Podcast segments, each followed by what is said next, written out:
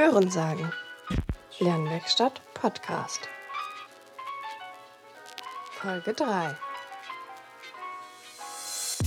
Hi, ihr hört die dritte Folge Hörensagen. Schön, dass ihr da seid.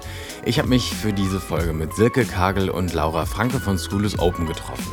School is Open gehört zur Uni Köln und beschäftigt sich mit diversen Themen aus dem Bildungsbereich und ist dabei sehr modern und innovativ aufgestellt. Die haben zum Beispiel recht viel zum Thema Digitalisierung und ganz viele andere Projekte. Genau, und Teil dieses Teams ist halt eben auch ein Projekt gegen Antisemitismus. Das stellen Silke und Laura heute vor. Wichtige Info dazu, es gibt einige Veranstaltungen, bei denen man Silke und Laura im November reden hören kann und falls Interesse daran besteht, einfach hier in der Beschreibung unter dem Link anmelden. Ja, des Weiteren haben die beiden eine ordentliche Linksammlung zum Thema zusammengestellt. Vielen Dank dafür, die taucht hier ebenfalls auf. Ja, alles klar, dann wünsche ich euch jetzt viel Spaß mit der dritten Folge. Ich bin sehr froh, dass ihr zwei heute da seid, Silke und Laura. Laura Franke und Silke Kagel von School is Open eine spezielle Folge heute. Wir wollen uns nämlich so ein bisschen mit ja, Erinnerungskultur, Antisemitismus, vielleicht am weitesten auch irgendwo dem Nahostkonflikt beschäftigen. Mal gucken, wo es hier drauf hinausläuft. Da gibt es nämlich ein Projekt, was euch zwei ähm, und quasi mich jetzt dann zusammenbringt. Und zwar äh, das Projekt, was wir vor kurzem initiiert haben, ist halt eben dieser Podcast der Lernwerkstatt. Und ihr habt eine Lernwerkstatt rausgebracht, beziehungsweise ihr seid gerade auf dem Weg, diese noch zu finalisieren. Eine Lernwerkstatt, die im ganzen Namen ähm, Antisemitismus, Erziehung, Nahostkonflikt und Erinnerungskultur heißt. Wir wollen sie heute aber abkürzen und sie lediglich Lernwerkstatt gegen Antisemitismus nennen.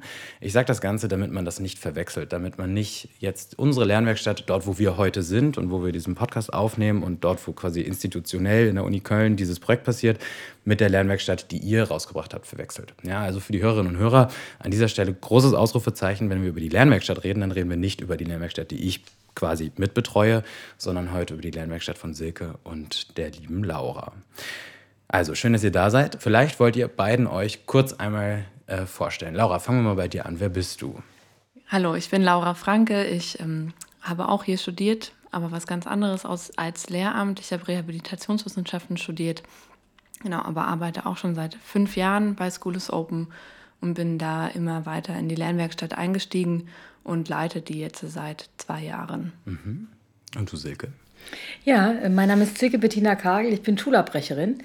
Ich habe eigentlich vorgehabt, ins Lehramt zu gehen, bin aber nach meinem Studium erstes Staatsexamen hier an der Uni geblieben und habe ähm, School is Open gegründet, lange Zeit ein Inklusionsprojekt betreut und habe vor zwei Jahren als Sprecherin von School is Open 4.0 gemeinsam mit Laura auch ähm, angefangen, ein Projekt gegen Antisemitismus anzuzetteln. Mhm.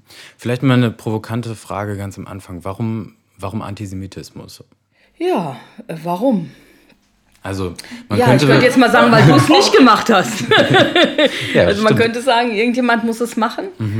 Und ähm, im, also im Laufe unserer Erfahrungen, die, die wir gemacht haben, auch ähm, bei, einer Schu bei der Schulgründung ähm, der inklusiven Universitätsschule der Stadt Köln, haben wir eben mitbekommen, dass ähm, äh, die Frage der Demokratieentwicklung auch ganz stark an antisemitischen Fragestellungen liegt. Also wie, wie Antisemitismus verbreitet ist und quasi die eine Schule für alle funktioniert ja auch nur dann, wenn sie für jüdische Kinder funktioniert. Und ähm, wir haben in der Arbeit in der Lernwerkstatt mit den Studierenden gemerkt, die ja dort forschendes Lernen machen zu ganz unterschiedlichen Themen in der Erinnerungskultur, ähm, dass sich die Studierenden mit ganz vielen Sachen beschäftigen und auch mit ganz vielen verfolgten Gruppen im Nationalsozialismus, aber nicht mehr mit Jüdinnen und Juden oder auch mit Antisemitismus an sich. Und das war so der Punkt, wo wir gemerkt haben, das funktioniert nicht mehr. Also wir müssen da stärker reingehen und war ja gleichzeitig, wo wir diese Erfahrung gemacht haben, dass die Studierenden dazu nicht arbeiten,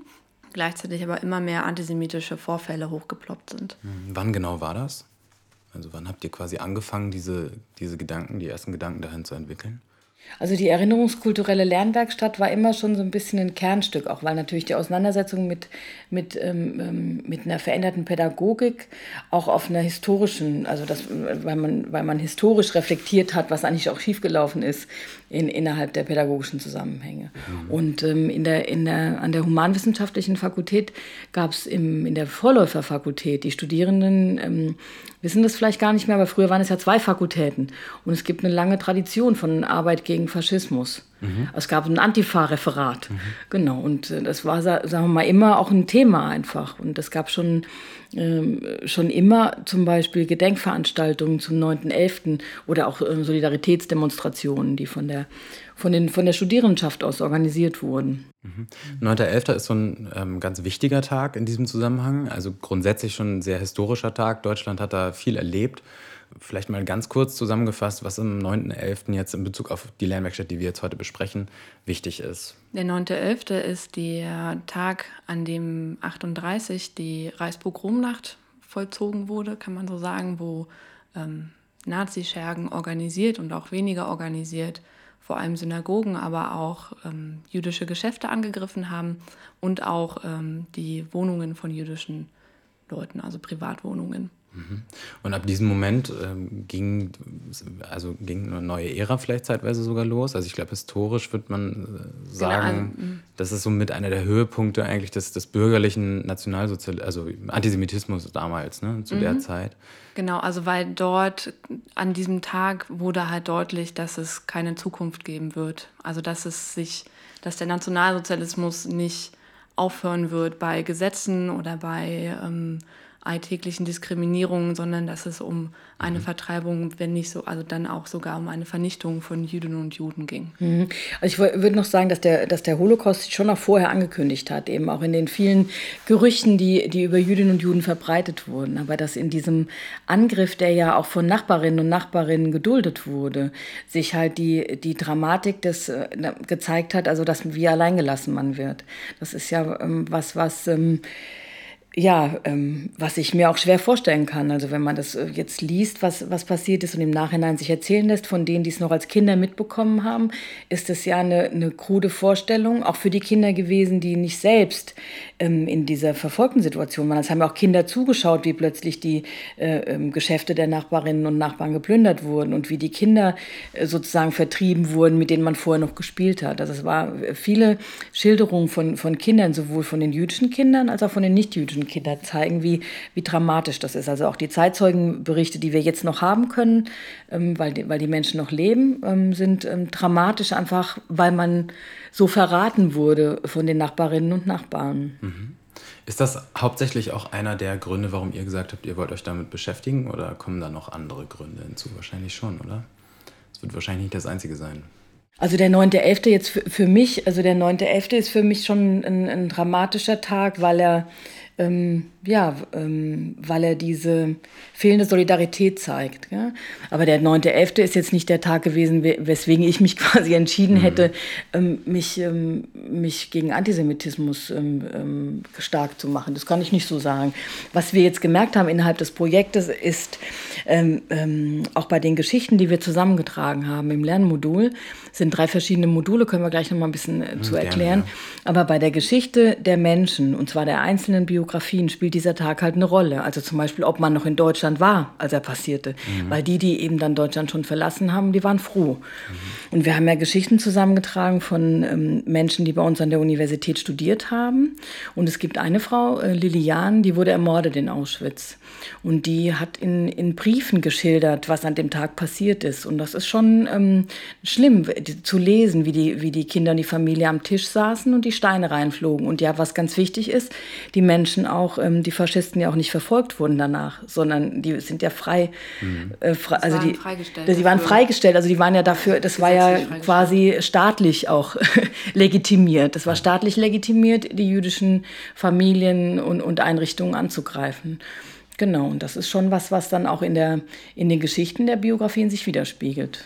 Du hast jetzt kurz die Entstehung schon angesprochen. Ich will das nochmal betonen, ja, Entschuldigung, ich gerne. will das nochmal betonen, gerne. egal ob man es dann selbst wirklich erlebt hat oder nicht, weil wenn man es geschafft hatte, wegzukommen, spielt es trotzdem eine Rolle. Mhm. Genau. Du hast die Entstehung schon angesprochen, kurz, jetzt von ähm, also den Seminar ähm, und, oder Modulen, in denen jetzt eure Lernwerkstatt ähm, entstanden ist. Wie macht man jetzt sowas? Also wir haben jetzt kurz einen Überblick bekommen über diese Situation, über den historischen Hintergrund und wissen irgendwie um die Bedeutung des Themas. Wie greife ich das jetzt auf und wie transformiere ich das in Unterrichtsmaterial? Sehr gute Frage. Ähm, wir haben da einen interessanten Weg oder auch innovativen Weg aus unserer Perspektive gewählt, indem wir den Megatrend Digitalisierung mit einbezogen haben und mit den Studierenden zusammen digitale Lernmaterialien entwickelt haben. Also es sind weniger Unterrichtsmaterialien entstanden, die dann in der Schule verwendet werden können, sondern die Produkte sozusagen, die entstanden sind von den Studierenden, zeigen deren Lernprozess ab. Und das okay. sind dann so digitale Formate wie ähm, ein digitaler Rundgang mit der App Biparcours oder Lernvideos. Und darauf kann ich als Lehrkraft dann zurückgreifen oder wie funktioniert das? Also wenn das jetzt fertiggestellt wird, ich weiß nicht. Die Lernmodule werden als, oder sollen als Open Educational Resources, also frei zugängliche Bildungsmaterialien zur Verfügung gestellt werden. Wir haben bis jetzt nur, muss man sagen, einen Prototypen entwickelt, also ein vorläufiges Stadium ähm, da erreicht und setzen uns gerade damit auseinander, wie man das über, wie wir das überarbeiten können, was wir aber in absehbarer, also das wird noch etwas dauern, ja, einfach genau. Ja. Und dann sollen die, wie gesagt, frei zugänglich online okay. verfügbar sein. Könnt ihr das ungefähr einschätzen, wie lange das so dauern wird? Wann kann man darauf zugreifen? Das ist vielleicht interessant für diejenigen, die das hören und jetzt halt vielleicht Interesse dran bekommen. Ja, also diejenigen, die, die es interessiert, die, die folgen uns einfach in Facebook, Instagram oder Twitter. Mhm. Äh, School is Open. At, at School is Open. Es ist mhm. einfach und werden es dann erfahren. Okay. Wir, wir ähm, ja, müssen gestehen, dass wir oft die Prozesse, die dahinter liegen, so eine Plattform zu starten und so weiter, ähm, nicht in Gänze durchschauen. Mhm, wir lassen klar. uns aber von Fachkräften beraten. es ist so, dass wir ähm, unter dem Motto auch angefangen haben, einfach mal machen. Also nicht denken, ich muss erst die komplette digitale Welt verstehen oder Digitalität in Gänze erfasst haben. Wir haben eine, eine andere fundamentale Entscheidung getroffen, dass wir gesagt haben, die Auseinandersetzung damit, ähm, welche Prozesse dahinter liegen, die kann erst dann passieren, wenn ich mich überhaupt dem Thema mal angenähert habe. Und das mhm. sehen wir für uns so, als diejenigen, die die Lehrenden sind. Das ist auch unser eigener Lernprozess. Wir sehen es aber auch für die Studierenden so. Und ähm, ja, ich, ähm, entscheidender sind, glaube ich, die Prozesse, nicht so sehr das Ergebnis möchte ich nochmal betonen, dass es mehr um den Prozess des Erstellens der Materialien geht, um, um den Prozess ähm, der Reflexion quasi auch. Mhm. Ich finde es zum Beispiel interessant, wenn ich dir das gerade sagen darf, ja. dass ähm, du ja ganz stark darauf abzielst, dass man dann Materialien hat, die bringt man in die Schule mhm. und dann was passiert dann? Dann ja, dann lernt man damit, weiß ich nicht. Okay, genau, das ja, ist genau. so die genau. ganz klassische Herangehensweise vielleicht. Ja. Genau, und wir haben uns schon sehr lange von dieser klassischen Herangehensweise auch ein Stück weit verabschiedet. Natürlich ist es so, dass die Lehrkraft oder die Lehrenden eine Expertise haben müssen. Logisch, ja, klar. Klar, wissen die mehr. Ist jetzt auch nicht so wahnsinnig schwer, mehr zu wissen ähm, ähm, als jemand, der gerade frisch von der Schule kommt oder noch in der Grundschule ist. Logisch haben Erwachsene Wissen mehr, ist ja klar. Mhm. ähm, aber es geht ja darum, in, in, gemeinsam auch ähm, Wege zu ermitteln, wie man das Wissen wirklich in, in, in der Prozesshaftigkeit auch verstehen kann. Und ich glaube, dass es auch wichtig ist, gerade auch um Antisemitismus entgegenzuwirken oder diesem Gefühl, dass irgendwelche Menschen über andere herrschen und es, und es quasi so eine Allmachtsfantasie gibt, auf andere projiziert mhm. hat was damit zu tun, dass, dass Menschen nicht mit, also dass Kinder und Jugendliche auch nicht mitgenommen werden und, und nicht so sehr beteiligt werden an Prozessen. Und das Einfachste wäre ja, sie wirklich zu, zu beteiligen an ihren Lernprozessen und zu gucken, was bringen sie mit und was sind die Punkte, die man mit ihnen bearbeiten kann. Das heißt, ähm, ähm, das heißt, dass man tatsächlich im Stadtteil bestimmte Dinge entwickeln kann, die zum Beispiel mit jüdischen Menschen oder Judentum zu tun haben. Mhm. Oder man kann auch einfach drüber nachdenken, ähm, dass man eine andere Sprache zum Beispiel findet, um über Judentum zu berichten. Also du merkst zum Beispiel, wie ich spreche, dass ich anscheinend, ähm, also ich spreche ja über das Judentum. Ja. Und man kann da ähm, zum Beispiel versuchen, ähm, ja, einfach ein, ein, Verständnis davon zu entwickeln, dass es so wenige Jüdinnen und Juden ähm, gibt in Deutschland, dass es auch faktisch gar nicht möglich sein kann, dass in jeder Schule ein jüdisches Kind ist. Aber faktisch könnte aber auch überall eine jüdische Lehrkraft sein. Und dieses Mitdenken, überhaupt sich zu überlegen, dass es eine jüdische Perspektive geben könnte, ist schon Teil des Handelns gegen Antisemitismus. Weil, weil das eben auch eine antisemitische Vorgehensweise ist, so zu tun, als gäbe es keine Juden. Ja. genau. Okay. Ja. Ja, Ganz kurz vielleicht noch zu den Unterrichtsmaterialien. Ich schließe mich da sicher ich darf an. Mal was trinken. Es wurde gesagt, man darf hier alles tun. Man darf hier alles machen, was man mhm. möchte, genau. ja, die Unterrichtsmaterialien.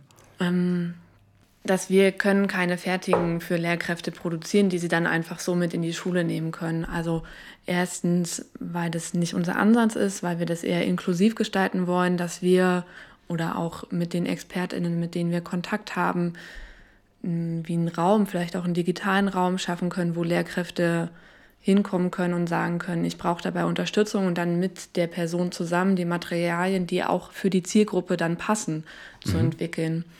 Und dass es passend für die Zielgruppe ist, heißt ja zum Beispiel auch an den Lebensrealitäten von den SchülerInnen vor Ort, von dieser Lehrkraft anzuknüpfen. Also wir haben das in den Lernmodulen auch gemacht, dass wir ja die Geschichten von Kölner Alumni, also ehemaligen Studierenden oder äh, Mitarbeitenden der Universität zu Köln recherchiert haben, die in den letzten 100 Jahren nach Israel eingewandert sind womit wir dann aufzeigen wollten, dass Israel gar nicht so weit weg ist, weil die Leute, die halt jetzt in Israel wohnen, die sind vielleicht durch den gleichen Gang gegangen, wie ich das tue, um zum mhm. Mensa zu gehen oder ja. sowas.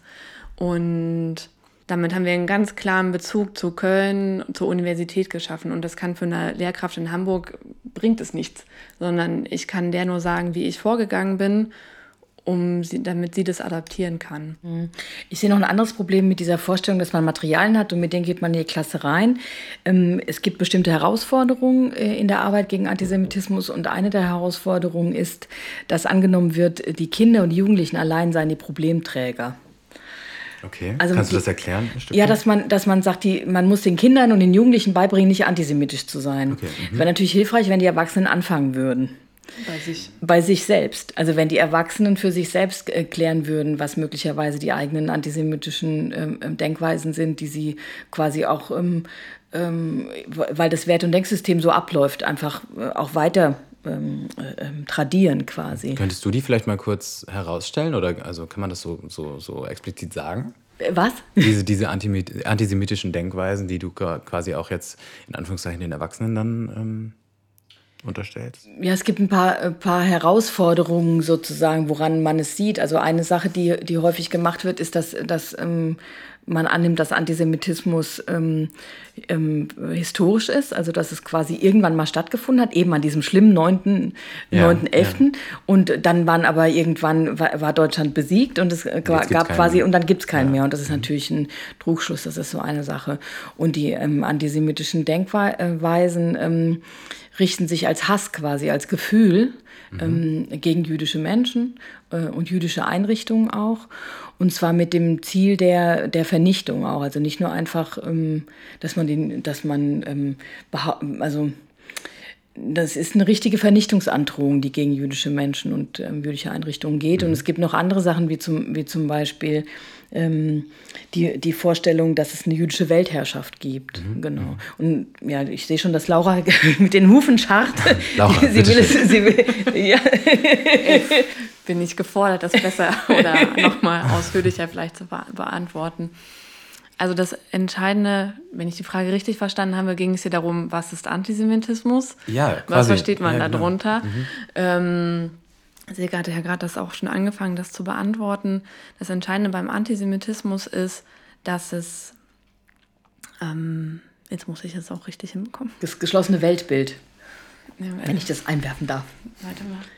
Es gibt eine, eine Definition, die wir, die wir jetzt vortanzen. Ah, leider könnt ihr das nicht hören, aber wir tanzen gerade die Definition von Antisemitismus. Alles rausgeschnitten. Alles rausgeschnitten. Hier ist nichts mit Tanzen. ähm, das Entscheidende beim Antisemitismus ist, dass für komplexe Phänomene und nicht erst seit der Globalisierung, aber vor allem durch die Globalisierung ist Welt extrem komplex geworden, weil man sich total schnell vernetzen kann. Man kriegt überall auf der Welt alles Mögliche mit. Und das führt zu sehr komplizierten Vorgängen, ob das jetzt der Finanzwelt ist oder Politik oder whatever. Ähm, und für diese komplexen Phänomene suchen Menschen mit antisemitischen Denkstrukturen einfache Erklärungen. Zum Beispiel ähm, eine jüdische Weltverschwörung, die alles lenken würde, weil Menschen anscheinend das Gefühl haben, dass sie nicht selber über ihr Leben bestimmen können, weil sie so von diesen komplexen Phänomenen überrannt werden, dass sie nach einfachen Antworten danach suchen.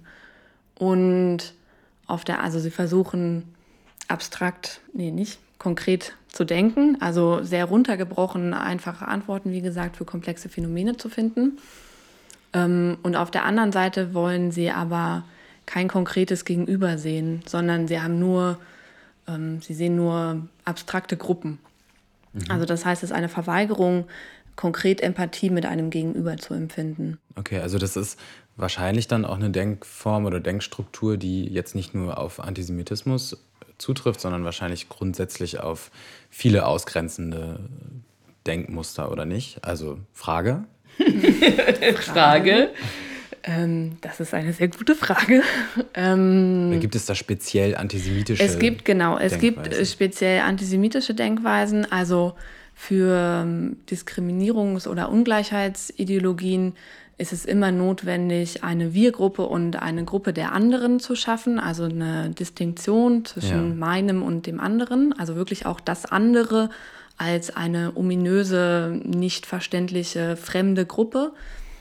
Ähm, und um das mal konkret zu machen, der Unterschied ähm, zwischen Antisemitismus und Rassismus liegt darin, wie dieses andere installiert wird. Okay. Also im Rassismus wird das an, das Fremde in Anführungszeichen gegenüber als minderwertig konstruiert. Das heißt, es ist mir als im NS hat man oder im Nationalsozialismus hat man das so schön Herrenrasse zugesagt. Also ähm, das war jetzt komisch formuliert. Hm.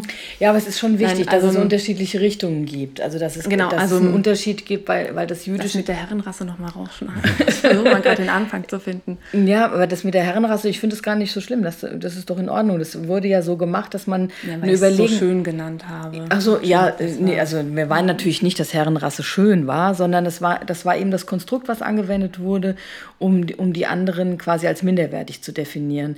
Das Interessante ist ja, dass aber dieses Konstrukt auch auf Jüdinnen und Juden angewandt wurde. Und das ist was, also dieses Konstrukt der Minderwertigkeit, das ist was, was im Antisemitismus auch eben vorkommt, dass das auch ähm, wechseln kann. Und dass quasi die, diese Beliebigkeit dessen, was angewandt wird auf die jüdischen Subjekte, ähm, auch Teil der, der, der Kompliziertheit ist weil, die, weil quasi die, ähm, dieses, dem, den jüdischen Subjekten das, das äh, Lebenswerte abzusprechen und so weiter, ist ja auch eine Art von Erniedrigung. Und das ist aber was, was die Sache nicht einfacher macht, sozusagen. Die das speist sich aber aus einer anderen Perspektive. Jetzt haben wir ein Streitgespräch gemacht. Ja, also ich habe das ehrlich weiter. gesagt, ja, ich finde es auch interessant. Ich habe das ehrlich gesagt durch den Vortrag von Bernstein. Also wir hatten im Laufe des Jahres sehr viele Vorträge, wo ähm, eben zum Beispiel auch Julia Bernstein, die auch Alumna unserer Fakultät ist, vorgetragen hat. Und die hat das nochmal betont, dass, dass es quasi diese Differenz gibt, aber es gibt auch diese, diesen Punkt der Willkürlichkeit in der, in der Vernichtungsandrohung. Und ähm, genau, und dann, dann, ist, dann ist es quasi, du würdest dann wahrscheinlich, du schaust mich so an, dann, du würdest äh, so fragen, du, du, du würdest dann wahrscheinlich sagen, dann wird es Rassismus. Das kann, kann aber sein, also dass dann der, der Antisemitismus quasi in diese äh, rassistische Struktur reinswitcht. Aber also ich genau, kann ich noch mal, äh, Entschuldigung, ähm, ich will, ich will, das nicht negieren, was Laura gesagt hat. Also entscheidend ist, dass, der, dass in der antisemitischen Konstruktion ist es so, dass ein überlegenes Gegenüber, was eben über mich herrscht, was die Presse beherrscht, was die Weltbanken beherrscht, ein überlegenes oder starkes Gegenüber äh, konstruiert wird, das ich vernichten muss. Jetzt fange ich schon an zu hässeln, vernichten, vernichten muss. Uh, ähm, um mich selbst zu schützen. Und dem Rassismus wird ein unterlegenes äh, Gegenüber konstruiert, um es auch auszubeuten. Mhm. Ja? Also, da, okay. also, also das, das ist das, das Entscheidende, dass im, in einer rassistischen Konstruktion das Gegenüber zwar quantitativ dezimiert werden kann oder auch dann in dieser Logik sollte, ähm, was man im Nationalsozialismus auch gesehen hat, dass halt eine bestimmte, ähm, also dass auch Polinnen und Polen zum Beispiel als ähm, Slawen umgebracht wurden, aber es immer darum ging, die, die Arbeitskraft zu erhalten oder diese Arbeitskraft zu erhalten, in dem Sinne, um sie ausbeuten zu können und man das halt billigend in Kauf genommen hat, dass sie an der Arbeit verrecken, muss man ja sagen. Und bei Juden und Juden war diese Über Konstruktion als, überhö als überhöht. Ähm, da gibt es kein Beherrschen. Ich mhm. kann als sogenannte Herrenrasse dann ein übermächtiges anderes nicht beherrschen, sondern da bleibt nur in dieser Logik, die Konsequenz ist zu vernichten. Ja, okay. Ja, die Bekämpfung, was schlussendlich ja dann auch stattgefunden hat, in, der, ähm, in dem Ausmaß, was ja auch in dem aktuellen Schulunterricht, glaube ich, schon großen Teil einnimmt. Ähm, jetzt wäre meine nächste Frage nämlich daran. Ja, genau, das wollte ich nämlich jetzt gerade fragen. Nein. Ähm, das, also daraus konstituiere ich so ein bisschen die, die Sinnhaftigkeit auch quasi mehr Schulbezug in Bezug auf ähm, Antisemitismus. Also es ist quasi, wenn ich deine Antwort jetzt schon vor, vielleicht vorwegnehme, äh, zu wenig in der Schule Thema. Hm. Also ich würde mal, ich würde es eher so sagen. Also es gibt eine Forscherin, die, die, ähm, die heißt Schwarz Frisell, die äh, macht auch Podcasts. Also die findet man auch bei, dass sie bei Podcasts auftritt. Mhm. Liebe Grüße. Genau. Und ähm, ähm, die, die drückt ganz klar aus, dass wir, wenn wir gegen Antisemitismus jetzt wirksam vorgehen wollen, auch ein paar liebgewonnene Wahrheiten irgendwie verlassen müssen. Und ähm, es reicht nicht aus, einfach nur zu denken, man muss, in der, muss einen Lehrplan ver verändern. Das hilft sehr und das soll auch gemacht werden. Aber es ist schon was, was auf, eine, was auf ein Umdenken in der gesamten gesellschaftlichen Struktur ähm, hinzielt. Das heißt, die Ersten, die überlegen müssen, sind quasi auch die Verantwortlichen in Landesregierungen oder, oder die, die Gesetzgebenden oder halt auch einfach ähm, der Bundestag und die, und die, die Landesparlamente. Also man muss auch politisch überlegen, was man anders macht. Also man kann sich das nicht so vorstellen, dass ähm, man mehr zum Holocaust arbeitet und dann verstehen die Menschen, dass Antisemitismus doof ist, weil hey, mhm. ich meine, dass es nicht in Ordnung ist, sechs Millionen Leute umzubringen, das wissen du und ich auch ohne, weißt du, das ist doch klar irgendwie. Da, dazu hätte man die Menschen nicht umbringen müssen, weißt du, das ist irgendwie Quatsch. Und das heißt, es geht um nochmal ähm, um, um noch was anderes und auch zu verstehen, dass quasi die Auseinandersetzung äh, mit der Shoah ähm, dazu führt, dass man sich auch abwendet ähm, ähm, von der ganzen Problematik. Weil dieses Ohnmachtsgefühl ist derartig groß, also für mich zum Beispiel immer noch, obwohl ich mich jetzt schon Jahrzehnte damit beschäftige, ist es immer noch groß. Das heißt, dass man anfängt, sich davon abzuwenden. Das heißt aber auch, dass man sich vom jüdischen Gegenüber abwendet. Ja? Weil, wie ich ja eben auch versucht habe anzudeuten, dieses, dieses sich verhalten müssen äh, zur Shoah, nämlich ob ich aus einer überlebenden Familie komme oder ob ich gar nichts mit der Shoah zu tun habe oder ob ich selbst irgendwie rausgekommen bin, das ist was, was im Judentum seit der Shoah leider auch ein inhärenter Teil ähm, sein muss. Und ähm, genau, deswegen ist es kann, du liegst, Laura, es besteht die Gefahr, dass man sich dann eher auch abwendet von der mhm. eigentlichen Problematik und zu sogenannten Umwegskommunikationen kommt. Genau, also wir nennen, in der Forschung nennt man das Gefühlserbschaften, also dass sich Personen, die sich in diesem ganzen Komplex auch bewegen, also und darin auch lernen, sich mit den eigenen Gefühlserbschaften auseinandersetzen müssen. Also wo komme ich emotional her, wie wurde in meiner Familie über die Shoah gesprochen, über den Krieg gesprochen, was weiß ich überhaupt, was meine Vorfahren im Zweiten Weltkrieg gemacht haben, woran waren die vielleicht auch beteiligt an welchen Massakern oder whatever. Oder vielleicht hoffentlich ja auch nicht, aber irgendwo müssen die Täter ja auch sein. Die sind ja irgendwo in den Familien, also die hatten ja auch Familien und es gibt eine Studie, was Ach Menschen. So, genau, sehr guter Punkt. Ist, wir ähm, lachen immer ein bisschen drüber. Es ist eigentlich auch etwas zum Weinen, aber bitte. Genau, es gibt eine Studie, der ähm, Erinnerungsmonitor heißt der, von der was unter anderem von der EVZ Stiftung initiiert oder finanziell unterstützt worden, wo gefragt wurde, wie schätzen Leute ein, was ihre Vorfahren gemacht haben. Und da gibt es halt exorbitant hohe Zahlen, was Widerstand oder HelferInnen angeht, die also so 35 mhm. Prozent geben an, in meiner Familie gab es UnterstützerInnen von Jüdinnen, von whatever, da konnte man sogar ankreuzen, ähm, haben Jüdinnen und Juden versteckt oder sowas. Ähm, und Was da gehen halt wir halt dann, genau, das kann ne? nicht sein. Also wir wissen, also rein, rein wir sagen halt, kommt ja. das nicht sind, hin. Die sagen, das sind 35 Prozent sagen das und wir, es gibt da Schätzungen, die halt dem, glaube ich, dann auch sehr nahe kommen, dass es ungefähr 200.000 Leute gab, die in, also in NS-Deutschland Jüdinnen und Juden unterstützt haben. Und da können keine 35 Prozent Nachfahren daraus entstanden sein, mhm. weil das ist, glaube ich, 0,01 Prozent oder sowas von der damaligen Bevölkerung. Ja, ja auch der 9.11. war ja nicht nur plündern, sondern auch ermorden. Also die Menschen sind auch gestorben. Also ja. sie sind auch nicht, nicht gestorben, Entschuldigung, sie sind ermordet worden. Mhm, genau. Erinnerungskultur findet ja auf beiden Seiten statt. Also ähm, es gibt ja auch eine, haben wir im Vorgespräch darüber gesprochen, fand ich sehr spannend, habe ich auch eine länger darüber nachgedacht. Es gibt ja auch auf israelischer Seite jetzt eine Erinner Erinnerungskultur.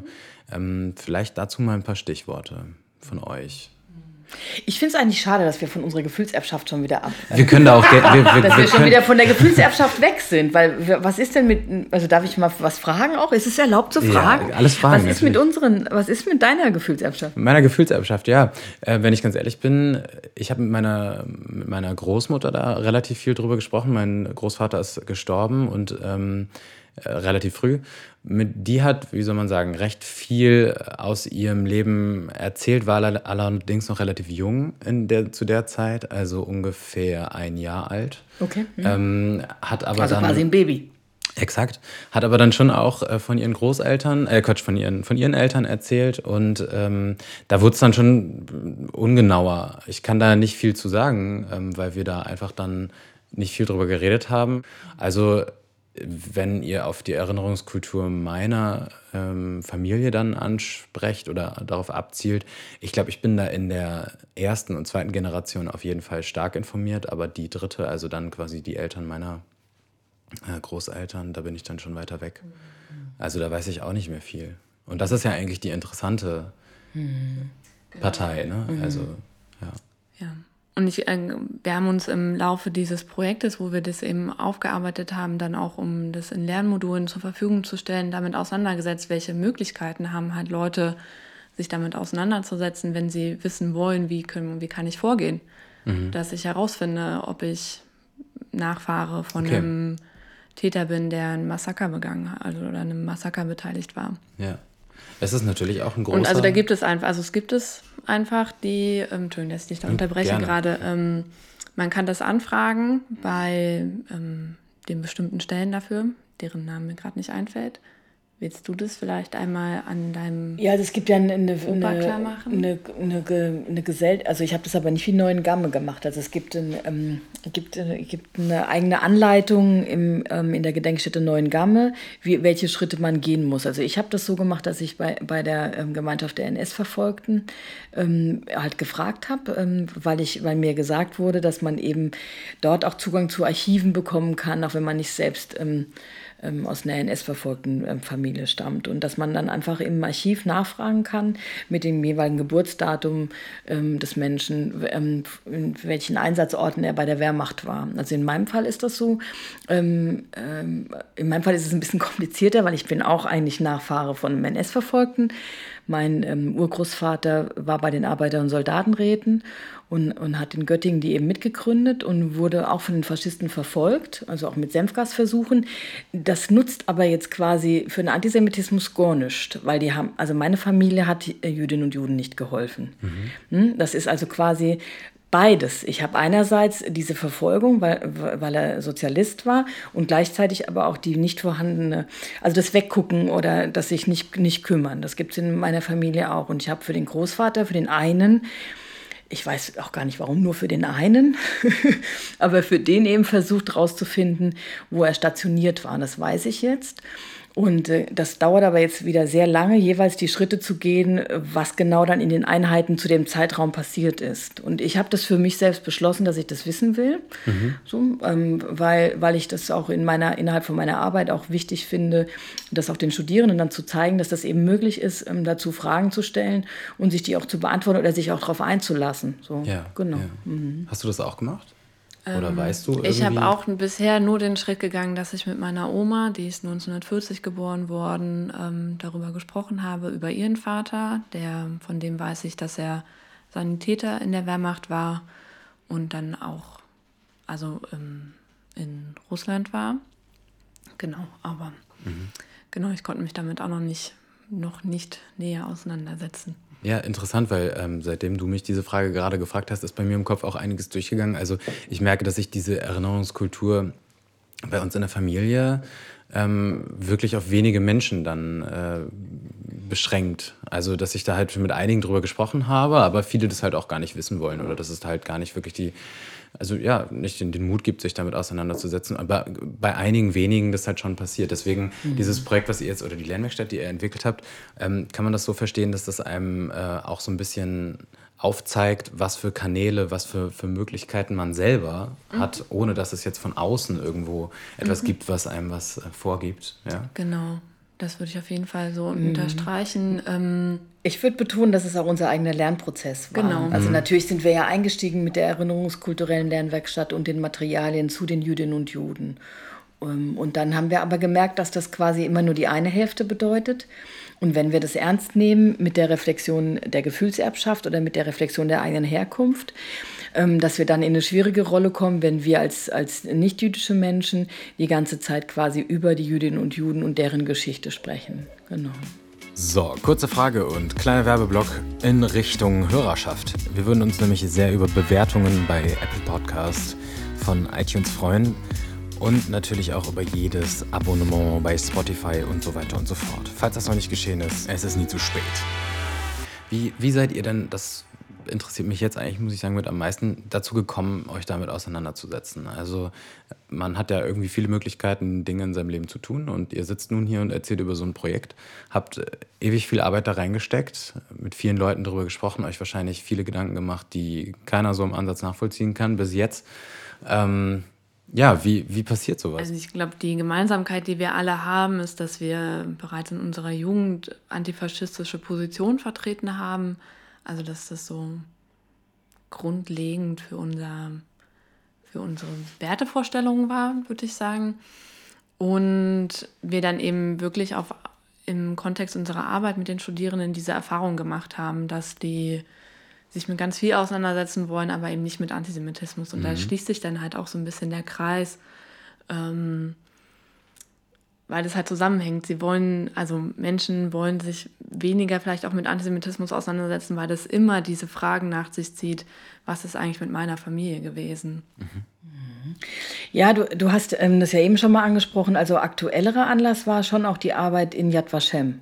Also ja. du hast ja die, die genau, äh, internationale, die, die Gedenkstätte angesprochen, die von Jüdinnen und Juden in, in Israel ähm, entwickelt wurde, also als Gedenkstätte, aber auch als International ähm, School of Holocaust Studies. Also auch so, dass ein Campus entstanden ist. Und äh, meine Aufenthalte dort und auch die Arbeit dort mit Studierenden ähm, hat mir gezeigt, also was für eine große Offenheit besteht, ähm, jetzt auch uns einzuladen und mit, mit, mit Deutschen quasi, mit den Menschen aus dem Täterland, ähm, sich, sich auszutauschen, zu beschäftigen. Und sehr, ähm, mich hat das schon fasziniert, also dass, dass, so eine, dass so eine Bereitschaft zur Versöhnung auch da ist. Und tatsächlich das Wort Versöhnung auch wirklich eine Rolle spielt dabei. Und ich selbst durch meine politische Vergangenheit, die Laura jetzt eben so ein bisschen angedeutet hat, ich bin eigentlich jetzt dem Staat ähm, Deutschland gegenüber sehr unversöhnlich, dass er das überhaupt sozusagen auf die Art und Weise angerichtet hat. Also Versöhnung ist jetzt mhm. nichts, was, was in meinem Spektrum da gewesen wäre. Aber ich habe schon auch verstanden, dass... Ähm, das natürlich für die, für, für die jüdischen Menschen und gerade die, die ähm, von Holocaust-Überlebenden ähm, ähm, abstammen, das natürlich ein Riesenpunkt ist. Also dass man sich ja auch quasi mit dem Menschsein an sich versöhnen möchte und, mit, und, das, und das irgendwie auch verstehen will oder auch eine Sicherheit haben will, dass das nicht wieder passiert. Mhm. Und in mhm. dem Zusammenhang ist es natürlich auch schockierend, ähm, da, dass, es, ähm, ähm, da, dass es so ein Erstarken von Rechtsextremismus gibt, bis hin zu so einem Anschlag ähm, auf eine Synagoge, wo Menschen sich verschanzen müssen, quasi wie am 9.11. Mhm äh, in der Reichspogromnacht. Und das ist schon also schockierend. Also das heißt, ähm, jetzt, äh, jetzt aktuell, wo wir hier beieinander sitzen, würde ich sagen, für mich hat es inzwischen auch was damit zu tun, diese, diesen Wunsch nach Versöhnung ernst zu nehmen und dem was entgegenzusetzen. Aber ähm, dass ich es jetzt konkret für die Lernwerkstatt ähm, auch unbedingt wollte, dass wir sowas quasi durchziehen und uns dafür auch so einsetzen und ja nicht nur ein Modul für die Geschichten, sondern auch noch andere Module entwickelt haben, hatte was damit zu tun, dass, dass sich ab 2014 da gab es einen Gaza-Konflikt, also da, da gab es ähm, Angriffe auch auf Israel und da gab es eine große Kampagne und in der, innerhalb dieser Kampagne sind Menschen äh, in Deutschland auf Demos gegangen und haben Juden ins Gas gerufen. Und es wurde auch nicht verhindert, dass das geschieht. Okay, ja. ähm, und es äh, häuften sich die, die Meldungen darüber, es wurde also öffentlicher, dass Kinder als Jüdinnen und Juden stigmatisiert, verfolgt, geschlagen werden und dass man quasi ähm, also sch schlimmste, ähm, ähm, also da auch traumatisierende Sachen mit ihnen macht. Man hält ihnen Feuerzeuge äh, vors Gesicht und sagt, das Kriegs mhm. ist, das ist für dich quasi, dass sie ins Gas gehen müssen. Und du merkst ja schon, es wird so stimmlich nicht so ganz so einfach, weil die, die Vorstellung, dass, ähm, dass wir das nicht verhindern können, das fand ich schon emotional wirklich schwer auszuhalten. Und dann habe ich gesagt, es muss was geben. Hey, also wir, was wir erfinden, wir fliegen auf den Mond, mhm. wir, wir erfinden Medikamente gegen Krebs, was wir alles anstellen können als Menschheit und wir schaffen es nicht, was zu finden, was Antisemitismus und Rassismus irgendwie unmöglich macht. Das kann, das kann nicht sein. Also das, wir, ich denke, wir, wir können das. Also ich glaube auch, dass wir das können. Mhm. Und das wollte ich auch ein bisschen zeigen, jetzt in meinem Rahmen und im Kleinen, doch nicht alleine, sondern mit dem Team und so, genau. Mhm. Ich finde das eigentlich soweit schon ein fast schönes Schlusswort, wenn ich nicht ähm, fragen wollen würde, wie es jetzt bei euch so weitergeht, weil ich weiß, dass ihr so ein, zwei kleine Pressetermine noch habt und ich habe auch einen kleinen, ähm, an, einen kleinen Artikel, glaube ich, im Stadtanzeiger gelesen und so. Also es, es kommt so ein bisschen was äh, durch schon. Was steht jetzt bei euch an? Ja, also wir, wir, wir planen jetzt ganz konkret eben weiter an den Modulen zu arbeiten. Das ist ja eins zu der Geschichte und äh, ähm, die Geschichten der einzelnen Jüdinnen und Juden, aber auch die Geschichte des Judentums und eben unsere nicht-jüdischen Geschichten zusammenzutragen. Das zweite war konkret gegen Antisemitismus und das dritte beschäftigt sich mit, der, mit dem demokratischen Staat Israel und diese Diversität auch in Israel zu zeigen, weil das eben auch ein Punkt ist, eine jüdische Einrichtung, quasi ein jüdischer Staat, dem die Vernichtungsandrohung ähm, ähm entgegengebracht wird. Mhm. Und das halten wir für wenig hilfreich, um den Menschen in der Region quasi eine Sicherheit zu verschaffen. Und damit meine ich nicht nur äh, israelische äh, Bürger, sondern alle in der Region brauchen ja eine Sicherheit und einen Frieden auch. Und dass wir dazu Beiträge leisten wollen. Und wir haben jetzt ähm, das auch eingebunden in unsere Veranstaltung. Mhm. Und es gibt jetzt eine letzte, zu der wir alle Studierenden recht herzlich einladen äh, wollen. Das ist ein Symposium mit einer Veranstaltung im DGB-Haus am 12. November 2019. Mhm. Und die zweite sogar in der Synagogengemeinde. Also eine Aha. gute Gelegenheit, wenn man zum ersten Mal ja. in die Synagoge in Köln möchte, sich anzumelden. Am 13.11. beginnen wir mit Laura um 18 Uhr in ja. der Synagogengemeinde Köln in der Rohnstraße. Sie stellt eben auch unsere ähm, ähm, Lernmodule vor, die digitalen. Da könnt ihr euch auch du kannst auch gerne kommen, freuen wir uns sehr. Kommen, ja. Kann man sich die Videos angucken, die Lernvideos, die die Studierenden gemacht haben und äh, die Podcasts und alles.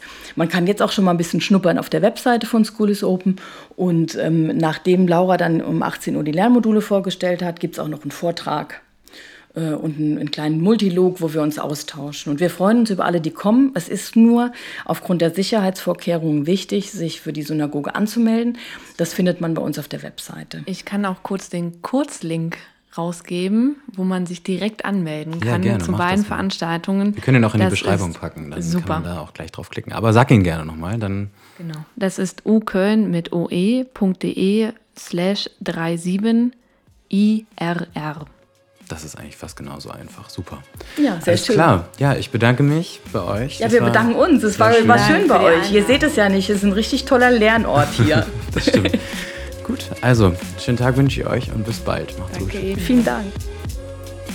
Ja, ihr habt es gehört. Wenn ihr Silke und Laura mal live sehen wollt, ich kann das nur empfehlen, dann meldet euch an und kommt vorbei. Das ist mit Sicherheit eine unfassbar spannende Gelegenheit, da kulturell sich mal ein bisschen weiterzubilden, auch wenn man jetzt nicht direkt mit Lehramt und Schule und Universität zu tun hat. Also entweder mal hier in der Beschreibung auf den Link klicken oder nochmal ganz genau zuhören, was die Laura Schönes buchstabiert hat.